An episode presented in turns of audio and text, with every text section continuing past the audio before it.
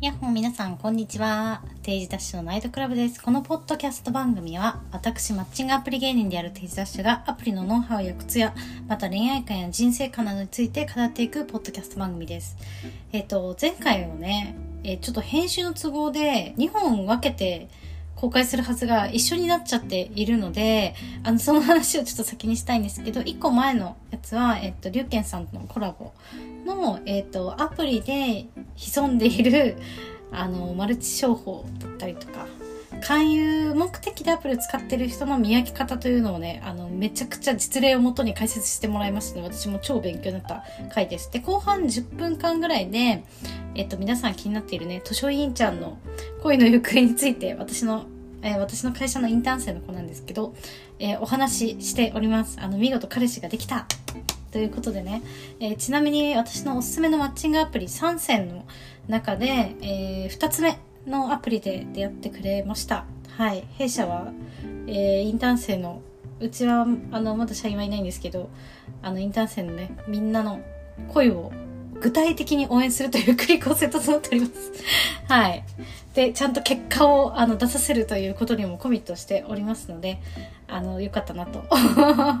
思っています。ぜひ気になる方はね、あの、プロフィールからノートのリンクで3選のアプリを見て確認してですね、ぜひ参考に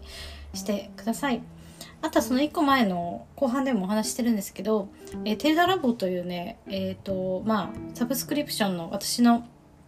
なんですか、まあ、オンラインサロンのようなものを始めまして、オンラインサロンとは全然ちょっと違うんですけど、毎週2回、えー1500文字以上の私のコラムが、えー読めたり、あと毎週月曜日の朝におすすめの本のね、私の読んでるおすすめの本の紹介とか要約を配信してます。あとは限定のインスタアカウントもあって、そちらで毎月2回インスタライブで全部質問答えるよっていうのをやったりとか、あとはね、私のおすすめのレストランだったりとかのを、まあ、都内を中心なんですけど、100店舗以上載せた Google マップのシェアをしているので、そちらから行けてるお店を簡単に見つけられるようになったりの特典もあったり、あとはですね、あの、ラボの皆さん限定のイベントも企画していきます。そこでぜひね、皆さん大人のになってからのね、価値観の友達作ってほしいなって思いますし、あとはですね、えーっと、あの、サロンの私がおすすめしているサロンさんだったりとか、えっ、と、私のね、あの、ことを、ことをじゃない、私の、その、テーダラボのね、皆さんにぜひ特典をと言ってくださったサロンさんだったりとか、えークリニック、あとピラティスのスタジオの方々の特典、豪華特典ついております。あの、ちなみに初回限定じゃなくて、リピートでも OK な感じで、あの、ワックスのダブル脱毛のビキュさんだったりも、毎回一部無料とかラボのメンバーだと、あとはあの、大門のね、プライベートマッサージサロンのルビーさんも、えー毎回10分延長というね、あの、太っ腹な特典様々つけてくださっておりますので、ぜひ、そんなのも使えるよっていうことで、興味ある方は、プロフィールにリンク載せますので、えーぜひご確認の上、興味あったら入会してほしいなと思います。ちょっと入会作業のオペレーションをずっとやるのがちょっと大変だなっていうのに気づき始めたので、現在205名ほど会員の方いらっしゃるんですけど、あの前のテーダ日記のメルマガから引き継いで、えっ、と、まあそろそろ一旦新規の受付締め切ろうかなと思っておりますので、あの、お早めにご入会くださいませ。ということでね、えー本日はですね、えーいただいていた質問相談回答を行っていきたいと思います。えーと、ちょっと DM を確認しますね。えっ、と、ちょっと回答がめっちゃ遅くなっちゃって申し訳ないんですけど、いつでも、あの、募集しているので、もし長文で相談したいってことがあったら、皆さん送ってくれたら、こんな感じで、えー、Spotify で回答していきますので、えっ、と、じゃあ一つ目の相談をお答えしていきます。えー、テイタさんいつもストーリー楽しみに拝見しています。ありがとう。先日好きな人と旅行に行ったんですが、その際に私との関係性をどうしたいのかを話しました。私と彼は弁護士になる予定です。すごいですね。彼は将来子供が欲しいとのことで、両親が別々の職業についている方が凝り固まった価値観の中で育てられない気がしているため、弁護士以外の人と結婚する方がいいと考えているそうです。私のことはとても好きだけど、私が弁護士になる予定なのを考えると、結婚まで考えると付き合わない方がいいと思っていると言われました。彼の結婚観がどれだけ揺らがないものなのかまだ聞けてないのですが、私は彼と付き合うのを諦めて次の人を見つけた方がいいのでしょうかというご質問でした。すごいですね。ご質問者さんは女性の方で弁護士になるという予定で好きな人と旅行に行ったんですが、まあどうするのかという。えっと、これについてはですね、あの、ちょっと詳細、あの、何歳なのかとかわかんないので何とも言えないんですけど、まずね、好きな人と旅行に行ったということはまだ付き合ってもいないということですよね。なので、まあ、け、付き合っていない多分まあセフレみたいな関係で、まあ旅行に行って、まあ今後どうしたいかっていう話をしたと思うんだけど、うーん、なんか本当に誠実な人だったら、まあちゃんと付き合ってから旅行に行くかなと思うし、彼のね、その なんか将来子供が欲しいけど両方とも弁護士だと、うーん、なんか凝り固まって良くないかなみたいなのは、いや、それはどうなんだろうな。いや、そこまで考えて、あの、結婚相手を選んでる男性はほぼいないと正直ね、まあ耳が痛い話だと思うけど、思うし、あとはね、やっぱ職業ってさ、変わる可能性あるじゃん。まあ確かに弁護士の仕事とか医者とかっていうのは、とてもあの、資格難易度が高くて、あの、皆さんね、満足度の高い職業であると思ってるので、相対的に。辞める人は少ないかなと思うんだけど、うん、人生何があるかわかんないし、職業だって今の時代ね、変わるかもしれないので、そこをベースに、なんだろう、結婚相手を決めるっていうのは、なんか私はちょっと違うんじゃないかなってすごい、あの、もしその話が本当ならね、彼にとって、うん、どうなんだろうってぶっちゃけ思います。あの、なので、うん、結婚云々というよりかは、まずその彼とはそういう関係なんだから、付き合うとかあんま期待しない方がいいと思うし、あの、今後はね、そういういいなと思った人がいたら、体の関係とかそういうなあなあな関係になるんじゃなくて、あの、もしちょっと違ったら クリーンな旅行だったら申し訳ないんだけど、好きな人とね。あの、でも旅行って書いてるってことは泊まりでしょ、多分。うん。日帰りで旅行とは言わないよね。なんで、あのー、もしそういう感じだったらね、今後はいいなと思った人とは体の関係にならないで、ちゃんと、あのー、付き合うまでは、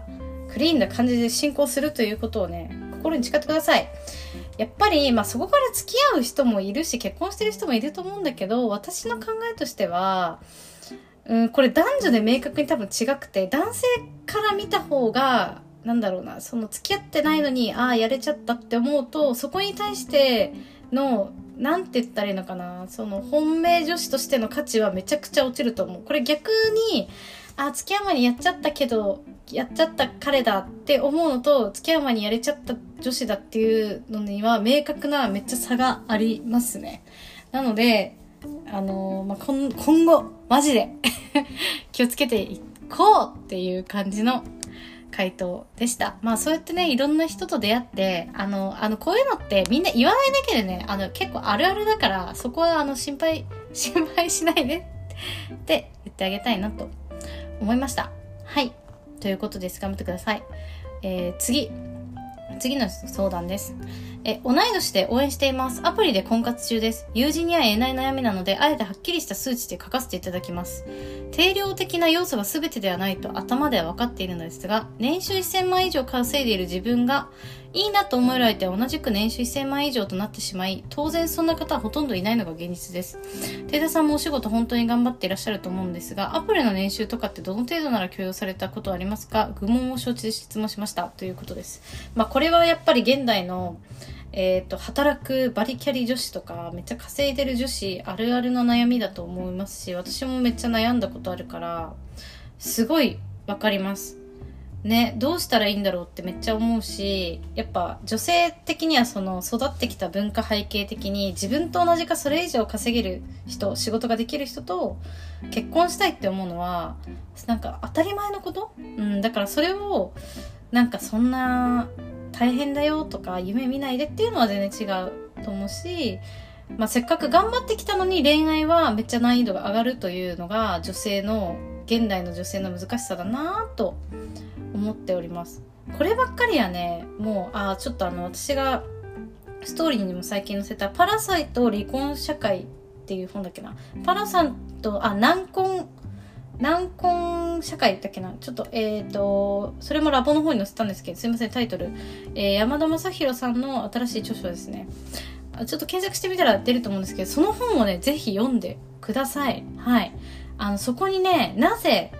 現代の結婚が難しいのかで、特にやっぱ稼げる女性は難しいのかってことがよく書いてあるので、あのなんか、現状まず知って、自分のせいでこんなに大変じゃないんだって思ってほしい。うん。し、もう、私はこれに関してはもうね、国を変えるしかないなと じゃないとやっぱ根本解決にはならないので、うん。まあなんか難しいなと思うんですけど、まあ私の一応アドバイスというか意見とか考え方としては、うん、なんかその稼げるってこと自体はやっぱり自信を持っていけばいいし、そこに魅力を感じてくれる男性はもちろんいるんですよ。ただやっぱその年収1000万以上稼げるってなると、まあ年齢にもよるけど、じゃあ例えば仮に20代だとしたら、まあもうすでに開業医とか美容外科医とか、あとはまあ弁護士など、まあかなりアッパーな事業と、まああとは外資系勤務の人、一部の商社、えー、あとはまあ経営者ですよね。まああとはまあ実家の家業をついてる経営だったり役に入れてる系みたいな人なんですけど、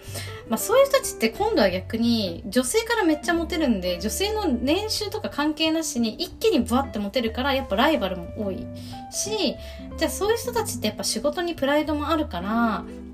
なんだろう、もし仮に自分が超えた、超えてるとか超えたってなった時に、なんだろうな、張り合ってこないかなっていうのはめっちゃ心配。だし、やっぱそういう仕事頑張ってる、同じくしてる人たちだって、なんだろうやっぱ仕事フルコミットしたいから家庭で例えば育児するってなっても奥さんにやってほしいとか思うし自分は家に帰ったら癒されたいとかなんかサポートしてほしいってやっぱ思っちゃうと思うんだけど、こっちだって思ってんだよっていうのは めっちゃわかる。ので、もうぶつかり合ってしまうと。あこれは本当にあの難しい問題なので、まあ、そこそこ稼げてて、で、仕事に対してのマインドが同じ？その年収の額はもちろん自分も変わる可能性あるし、今後、その彼が変わる可能性もあるから、まあ、やっぱマインドってそんな変わんないと思うんですよ。あの、ざっくり言うと仕事を労働だと思ってるか、本当に生きがいだと思ってるかみたいな、楽しんでるかどうかみたいなのは、一致する人を選んだ方がいいんじゃないかなと思います。なので、まあまあ稼げていて、生活水準とかも、あとその家庭の運営の仕方も一致しそうで、まあ、それでかつマインドが同じ人っていう感じで探してみたらいいんじゃないかなと思います。はい。という感じで、まあなんかこういう頑張ってる女子本当応援したいしなんか私自身も思うことあるけどやっぱそれで経済水準変わって理解が難しいこととかってあると思うんですよね。その友達同士とかでも。だからそういうメンバーで集えるものもテーダラボとかでもやっていきたいなと思ってるしあの別にそのバリキャリ限定みたいな感じにはしてないんですけどなんかいろんなコンセプトでその女性同士とかもちろん男性入ってもらってもあの OK な感じなんですけど、なんかリアルイベントとか、なんかオンライン上でも友達がふ、ふ、なんだろう、増やせるというか見つけられる。すでにあの、テーダ日記、前身のテーダ日記の時で12月に、あの、オフ会、オフ会っていうか、イベントか、やって、その時集まってくださったメンバーでもなんか、終わった後みんなでお茶行って仲良くなりましたとかって言ってもらえて、私もすごい嬉しかったので、なんかそういう場を今後は、またね、通常のパーティーとは別に、私のこのパーティー、パーティー能力 イベンターとしての能力を使ってやっていきたいなと思っています。はい。ぜひ、あの、プルフに載せますので、あの、リンクからテダラボチェックくださいということで、本日はこちらで以上にしたいと思います。また次のポッドキャストでお会いしましょう。バイバーイ。